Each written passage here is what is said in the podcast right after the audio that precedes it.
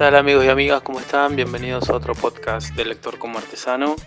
Hoy con otro gusto así grande que me estoy dando, que es este, una entrevista que tuvimos con Kiki Alcatena, en el cual charlamos sobre, sobre muchas cosas. Eh, es una figura central en la historieta nacional. Me parece que quienes no lo conocen, quienes no tuvieron su obra enfrente, se están perdiendo como una parte como enorme y hasta de transición en, torno a lo que es la historieta este, argentina. Si tuviera que resumirlo en muy pocas palabras para, una presentación, es bueno, Quique es un referente por su estilo, por su calidad de trabajo, por su un estilo inconfundible que le permitió trabajar en, múltiples este, este, formatos y en múltiples revistas, desde la mítica Scorpio, la revista Antiojito, trabajó para Marvel Comics, para DC, eh, tiene como ese, ese abanico ¿no? enorme de trabajos eh, infinitos. Es un trabajador que no descansa, ¿no? está todo el tiempo produciendo y con una calidad altísima. Pero me quedaría también con que con una parte que, me llevé de la entrevista, que es que la calidez, la sensibilidad, una persona claramente se la nota con una sensibilidad artística muy, muy particular y con una este, serenidad y con una humildad este, que también hay que destacarla, creo que todos los que lo conocen podrán sentir. Eh, así que es un grande, eh, en síntesis es un grande y me di el lujo de charlar un rato con él sobre su obra en general. Digo, la excusa era charlar sobre el Sigurat, que es una obra de mitología, digamos, una ficción de mitología este, ambiental en la mitología de Oriente Medio antiguo. Eh, así que nada, fue un gustazo charlar con él, compartir un rato y ojalá la puedan disfrutar ustedes. Estábamos en un café, así que hay mucho ruido de fondo, pero si tienen un poco de paciencia la van a poder disfrutar. Nos estamos viendo en la próxima charla y que la disfruten. Bueno, Quique, em, en tu obra todo el tiempo hay una referencia muy... En tus entrevistas también las que das, hay todo el tiempo una referencia cuando vos contás tus influencias, bueno, el cómic, ¿no? Como que vos desde siempre leíste cómic. Pero leyendo, por ejemplo, el Sigurado, esas cosas, uno nota que también tenés todo un, una llegada de, una literatura que no es cómic, me imagino, ¿no? Que debe ser ficción o historia. ¿Cómo, cómo es tu infancia con esa literatura? Bueno, eh, sí, bueno, de chico siempre la historia me gustó. Me acuerdo que en las enciclopedias que teníamos en esa época, en la enciclopedia estudiantil de Codex, o el Lo sé todo, que era para mí era cada vez que me compraba un tomo Lo sé todo era, te estoy hablando de los 60, sí, los 60 era buscar, viste, historia de la humanidad.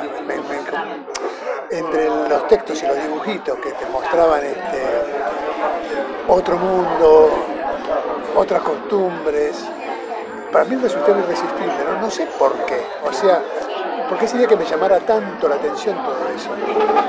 Pero ya de chico era, pero así digamos, lector ávido de cualquier libro de historia romana para chicos que hubiera, y no tan chico también, o de mitología.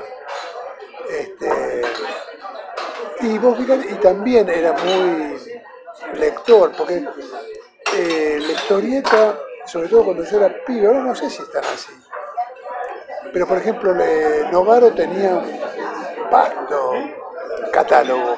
No solamente era la que traducían la revista de DC, sino que eh, los mexicanos tenían su propia producción.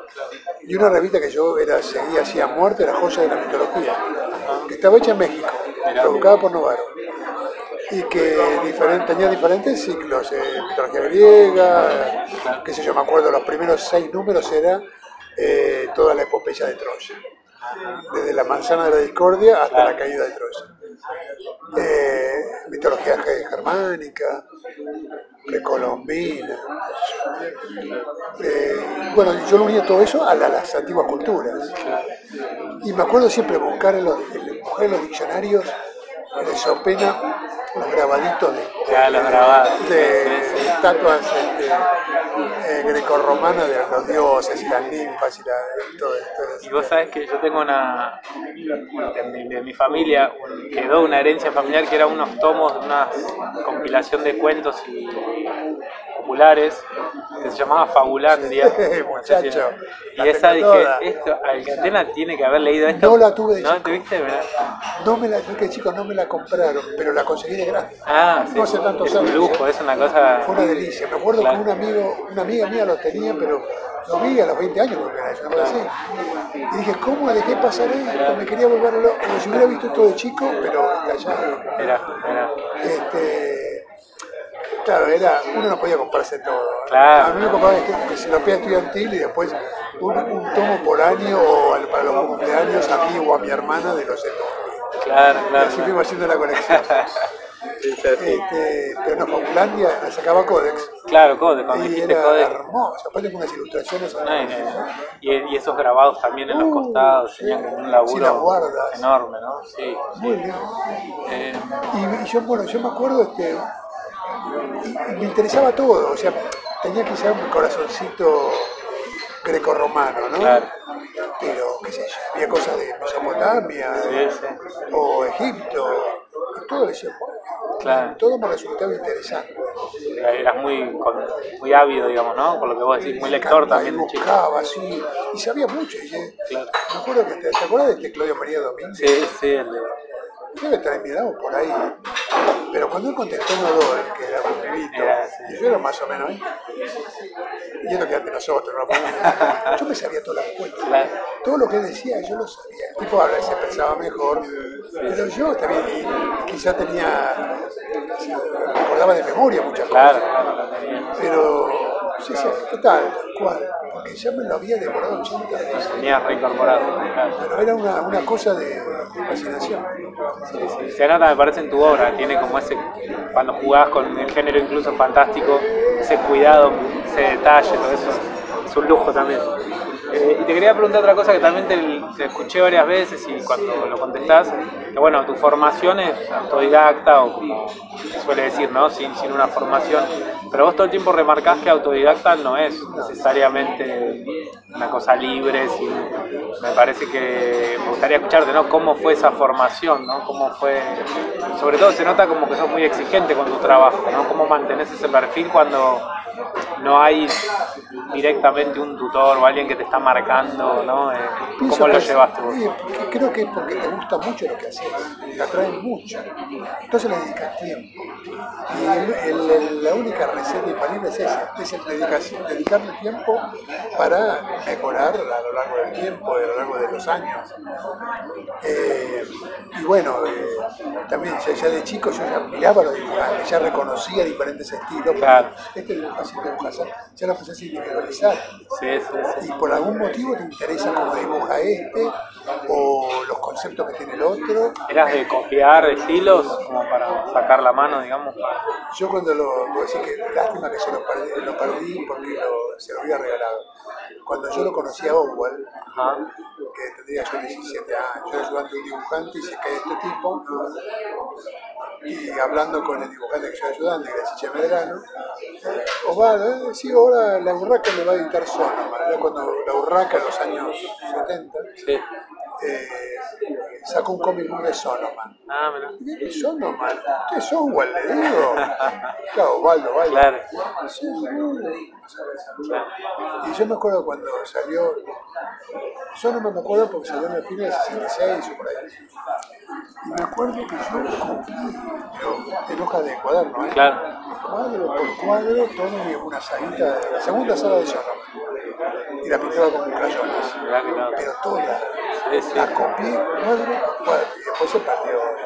Sí, Y sí. qué lástima que no lo tengo porque se lo regalaba. Claro. Ni me va, se muere de alegría, se hubiera muerto de alegría, ¿no? Pero ves, y ya y tenía la paciencia de hacerlo, porque no, no me resultaba una algo, viste, Sí, laborioso, tedioso, no, claro. al contrario, una diversión. ¿Y hay algo sobre el método? ¿De- ¿Hay un método, no sé, técnico que vos aprendés algo más, digamos? ¿O es porque No, no. paciencia, exigencia? paciencia, ir incorporando eh, herramientas a medida que vas creciendo. Eso de Sonoman yo lo dibujé con lápiz y Claro. Una silvestre y crayones de chico. Después empecé a dibujar con la lapicera Parker que usaba la escuela. Después empecé con la dientallina y el plumín. Claro, Y después el pincel, que era más difícil.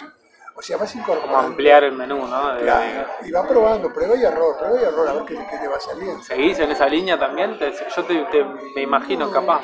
No, no, no. ¿Sabes qué?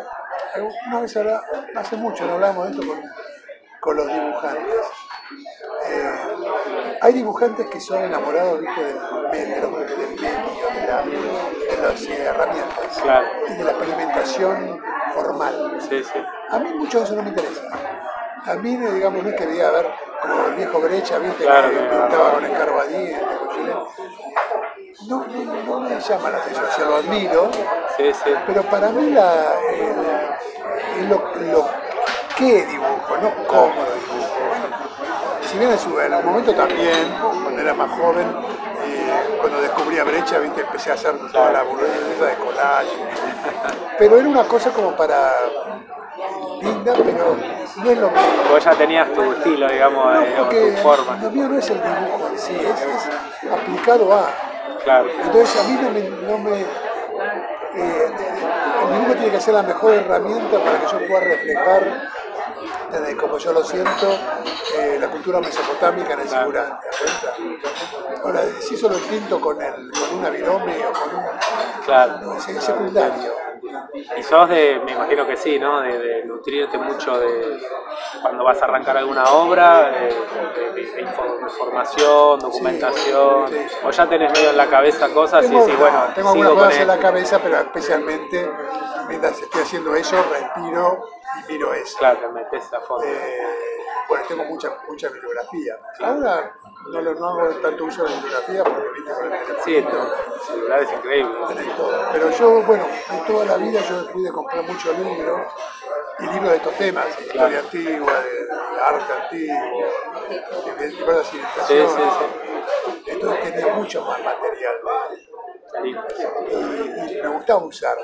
Claro, claro, incorporarlo. Porque, sí, sí, porque mucha gente dice, es un embole, tenés que documentarte. Dice, no, a mí la parte más linda que hay. Claro, claro. Y tratar de sacarlo bien o darle ese, lo que yo percibo como el, el ángel de esa, de esa cultura o de esa... Sí, y lo noto mucho, por ejemplo, en este del Sigurat que estaba leyendo, que vos, bueno, aparecen los demonios, digamos, no me acuerdo el nombre técnico que tienen, pero después cuando aparece lo que sería la divinidad, también es creo que es más fácil a veces hacer lo grotesco, lo, ¿no? Y vos cuando haces esos rasgos divinos o esas cuestiones, ¿no? Este, tienen un, una- un impacto y que, que se nota que está relaborado eso para lograrlo, es muy difícil, para mí es lo más difícil lograr como emular lo sagrado, no lo terrorífico, lo, lo terrorífico en algún sentido, Bueno, yo creo que soy muy sensible a eso, ¿ves? claro, Soy muy sensible a eso. Eh, A lo que vos llamás sagrado. claro, Porque yo lo siento eso, y para mí es muy fundamental. Este, y a mí me, me emociona y me conmueve mucho cuando Ah, detecto eso. ¿ves? ¿Qué sé yo?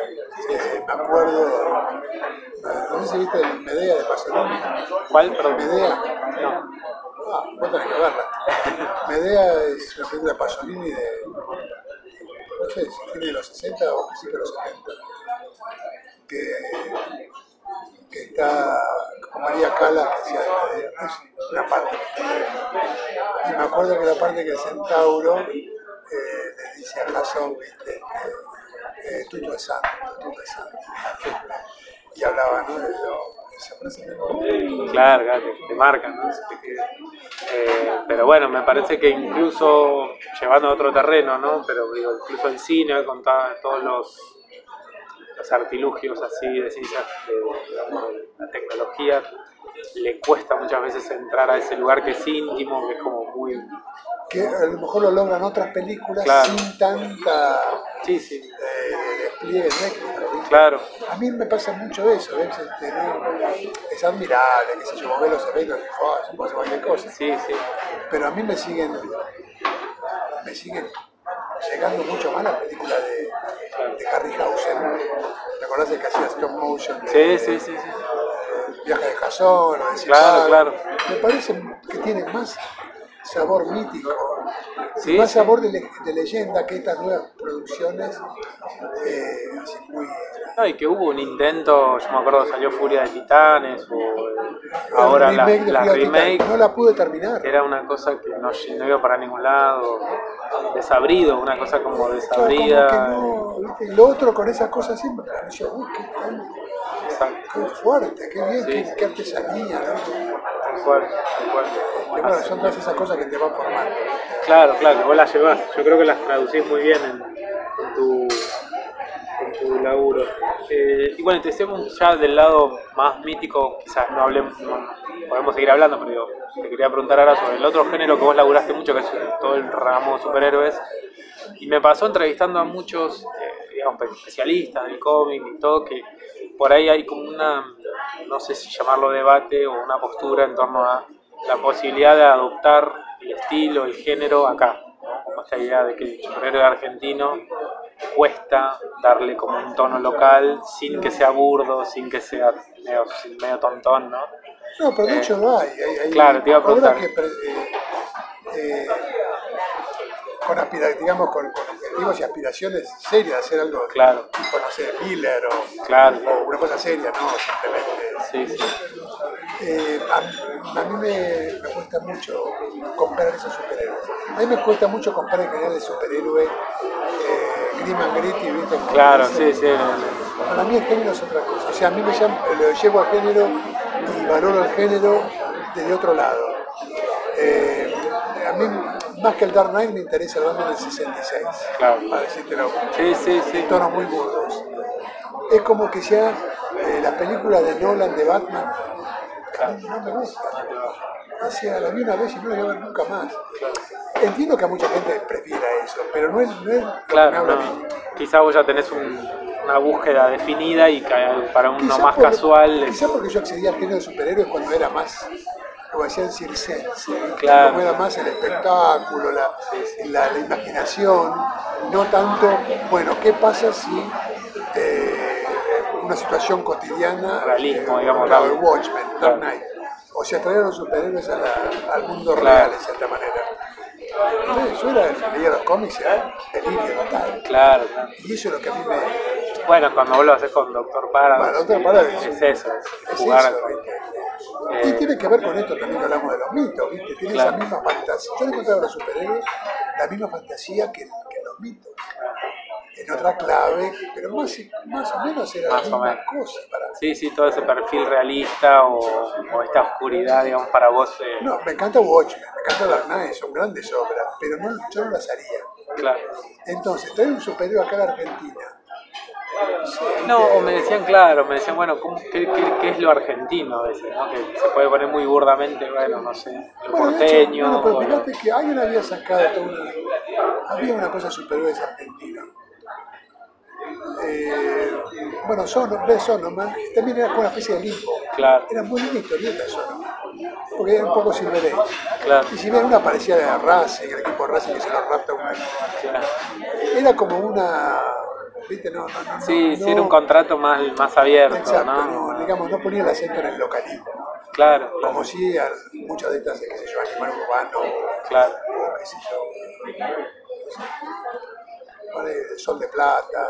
de Sí, Plata. sí, hay, hay un montón. Lo que, lo que me llamaba la atención es que algunos, algunas personas que yo hablaba me decían, no, es, no, no sale bien. ¿no? Y yo digo, bueno, ese, esa raro, premisa es entiendo, ¿no? Eh, es verdad, porque también. Y eh, justamente había. Eh, ¿Dónde la había? Pareció magistral. Hablando de esto que justamente de las dos vertientes de los superhéroes, ¿no? Dice, si puedo hacer los superhéroes realistas, son unos fachos Claro. O sea, no hay vuelta. No, no, eh, claro. el superhéroe yankee, ¿quiénes son estos? Estos vigilantes Claro. que se toman la ley en sus manos y se cagan. sí, sí, andan de- bajando gente, claro. Es muy es jodido el planteo. claro. Funciona cuando es el Batman del 66. Claro. Esa eh, Tierra de Nunca Jamás, que no desentona eso. Pero imagínate una circunstancia real, queda como. Y, y- y por otro lado, absurdo. ¿Por qué se visten así? Claro, claro. ¿Por qué esas colas orejitas? Es- no tiene sentido si la pones a pensar. Claro, claro. Queda, queda feo. En cambio funciona perfectamente si haces una cosa pal, Claro. una cosa folletinesca. Eh, a mí me pasa eso. Está bien. Y la clave va por ahí, digamos, para Y vos. para mí, pues, el límite fue lo que hizo Stan Lee, que fue más magistral. O sea, eran más realistas que los de DC, pero Pero no dejaba, ahí. no dejaba de ser folletín. Sí, sí. Pasaba en Nueva York, pero no, no, era lo, no estaba prendido a lo que pasaba, a, a los acontecimientos sociales del día. Y no es una Nueva York que todo el tiempo juegue con la realidad. No, no se nombran autoridades, no ves. Exactamente. Y los superhéroes tenían los suficientes, este, digamos, este, manías personales Claro. o mambos o cosas como para separarlo de, los de Sí. los figurones de la DC, Claro, pero sin tampoco llegar a una cosa a veces. claro. no sé, viste, esta última crisis que la eh, que no la leí porque no un detalle de color eh, Final Crisis, no me acuerdo cuál que empieza que la, la, la violan y le prenden fuego a la esposa del hombre elástico una cosa Claro. y más te dan a entender que encima la sodomiza Claro. porque medio por atrás Sí, Pues sí. sí, Pará. ¿Qué es esto para acá? No, no sé si me gusta tanta sordidez. O sea, si querés contar historias sórdidas, tenés mil géneros, ¿no? Pero superhéroe como que queda una cosa de así, hasta me parece medio creepy, ¿viste? Medio enfermizo la Sí, sí. La, cosa la- rara. ¿no? Y, vos fíjate, yo decía, justamente el hombre elástico y la esposa, que eran símbolo de la luz de la Silver Age, era el, el hombre elástico, el primer superhéroe que revelaba su identidad al mundo y se dedicaba a resolver casos. Iba a todos lados con su esposa, porque todo el mundo sabía que estaba Claro, casado. Y era una cosa luminosa. Sí, medio cómica Y también. claro, tenía pasos de comedia, vos decís, Sí. feo. ¿Qué pasó? ¿Por qué te ensañaste con ese personaje? Claro. ¿Qué pasó ahí? ¿Qué? Sí, creo que es ident- Identity Crisis, creo que es la que evidente. Que sí, por eso, estoy medio, me llegan los no, no, no me da para leer eso. Claro, claro, claro. Eh, y bueno, te quería preguntar, eh, ¿cómo vivís este fenómeno? Para mí es un fenómeno, qué sé yo, no, no sé si es un fenómeno, pero eh, claramente hay una tendencia de, de reeditar tus obras de hace un tiempo ya, muchas editoriales lo deciden, ¿no? Eh, un poco si tenés algún feedback quizás de tus lectores nuevos, digo, es toda una, capaz una camada de gente que se está acercando al material. eh, Sí, hay, hay gente. ¿Cómo lo, lo ves? ¿Cómo No, lo- fue- es muy grato. Eh, lo que pasa es que claro, se acumuló tanto, tanto Claro, material en se da una años. paradoja que era, bueno, vos afuera Seguimos laburabas un montón. Entonces, digamos, eh, todo lo que hacíamos con Eduardo fundamentalmente era para Scorpio. Ujú, Scorpio cierra, que no me acuerdo qué año era. 90 y pico, ¿no? Sí, eh, A principios de los 90, ¿no? sí, No me acuerdo. ¿no? No me acuerdo, sí.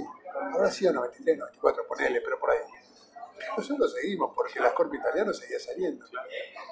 Y, y también muchos te dicen, bueno, pero vos no haces historieta, eh, vos haces historieta italiana o historieta argentina. No, le digo, es argentina, porque primero nunca nos dijeron qué teníamos que, qué Claro. temática teníamos que hacer. La Scorpio italiana sale a raíz de la Scorpio argentina. O sea, ese fue el gran negocio Claro. de Scuti, ese crea Sí, sí, acá este Scorpio, Llevarla como tiene allá. a socios de allá, exporta todo ese material. Entonces crea una forma de contar que no es italiana. Entonces, no sé, más universal si querés, pero que, Sí. no, que no obedece a las pautas culturales de claro, otro un país, como el cómic americano. Claro. ¿Te das cuenta? Eh, y entonces, bueno, nosotros seguimos produciendo con la misma perspectiva, el mismo punto de vista. Intensidad también, porque Sí, un montón, son de nunca. mucho. ¿sí? Nunca tuvimos, por eso son del año, con Eduardo del año 88 que estamos Un montón. trabajando, son muchos años. Y, y nunca hubo un quiebre. Claro. Hicimos serie, hicimos unitario, porque a veces decían, bueno, vamos historias unitarias porque eh, no queremos tanta serie. Bueno, nosotros era la única con condicionamiento. Claro. digamos, hacemos lo que queríamos. Claro, claro. Y, y a mí Siempre libertad creativa también.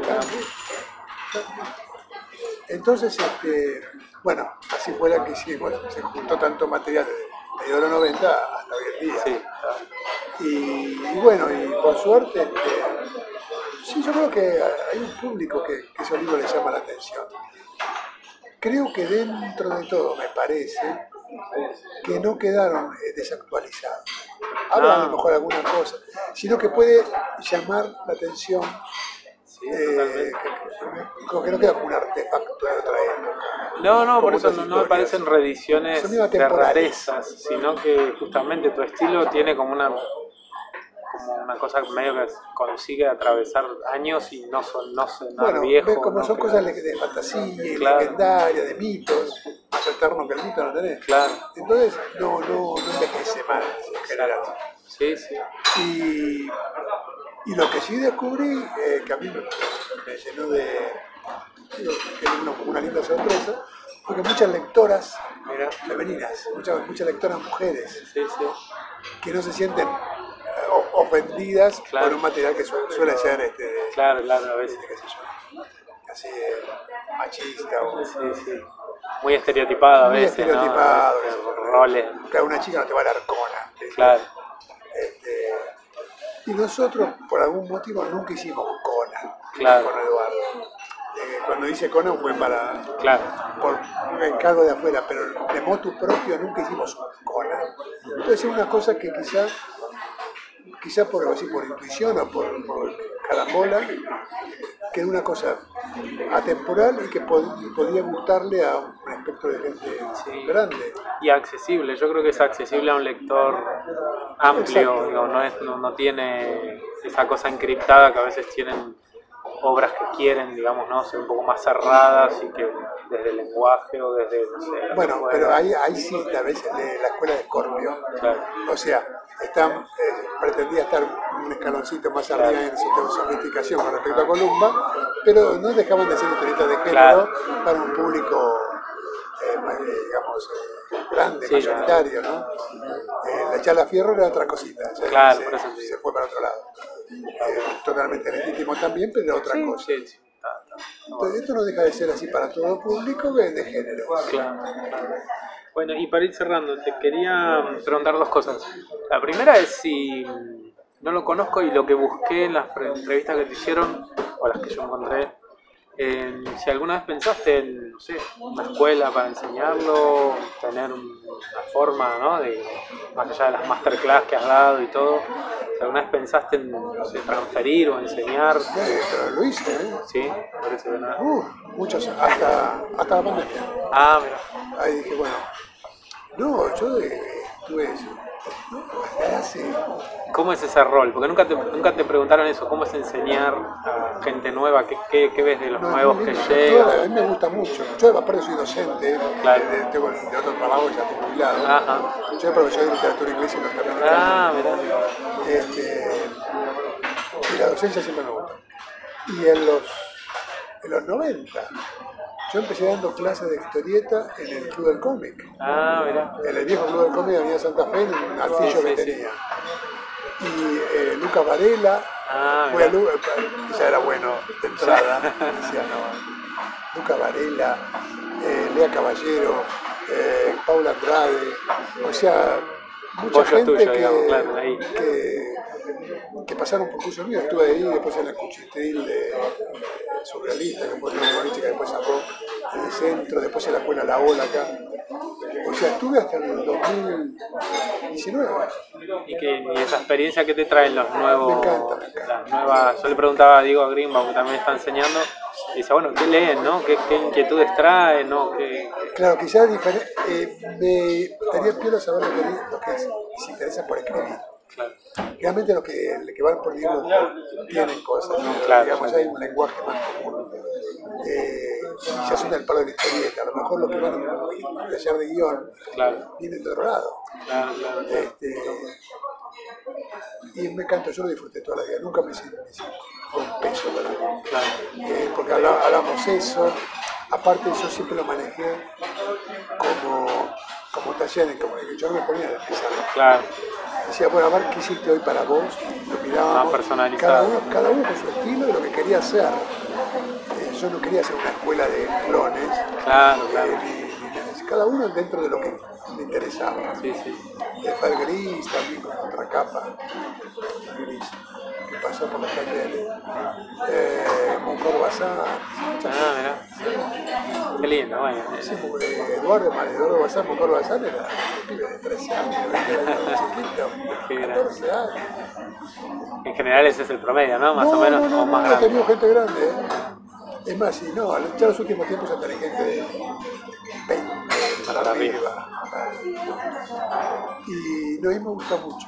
Me gusta mucho porque es, es gente de tu palo, ¿viste? Claro. Hablamos, nos entendemos, aunque no me guste exactamente lo mismo que le gusta a Sí, él. sí, sí. Es- estamos en la misma, en la misma idea. de la misma búsqueda, entonces compartir lo que sabes Claro. este, te obliga también a teorizar Claro. lo que vos fuiste haciendo una los gran forma. Eso es buenísimo. Sí, sí. Porque, bueno, a ver, ¿cómo lo transmito esto? ¿Y por qué creo yo que esta es la forma de hacerlo en vez de esta o esta es más, Claro. más provechosa que la otra? Tal cual. Porque no solamente vemos dibujos, Sí, sí, vemos cómo lo contás. No, la composición de una página, ¿no? Vos, vos laburás, me acuerdo, los fondos los laburás tanto o más como la, la anatomía, Exactamente. No, por eso hay tantas cosas lindas para prestar atención y a todas por tener que eh, tenerlas en cuenta, Claro. que es muy piola.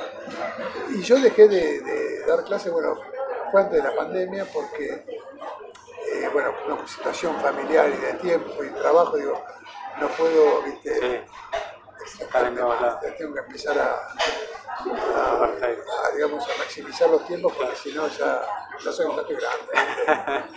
Lo que no quita que alguna vez, si, si puedo, si la vida, las circunstancias de vida me lo permiten, volvería porque Claro. no es una cosa que... Claro, nunca, nunca fue para vos algo, No. algo negativo. Qué lindo, bueno, qué bueno, escucharlo.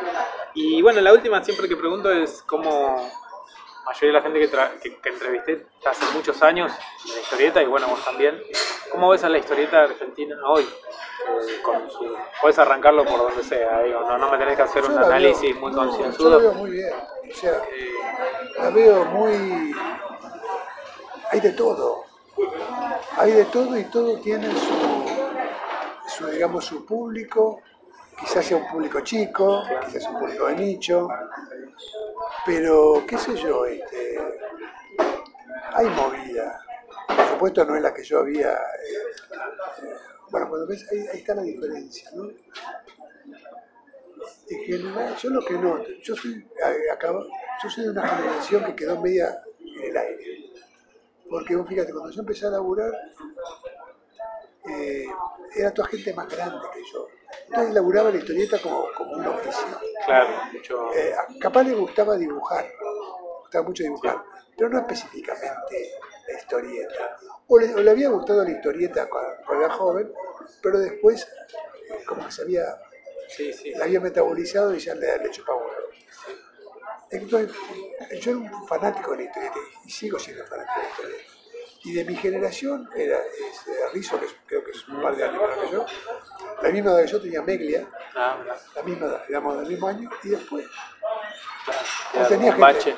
claro, eh, gente más joven eh, o, o gente ya más grande. Claro, Entonces, este, como que no. quedaron como en Messi transición. Meglia era otro tipo también que le gustaba la, la, y otra cabeza.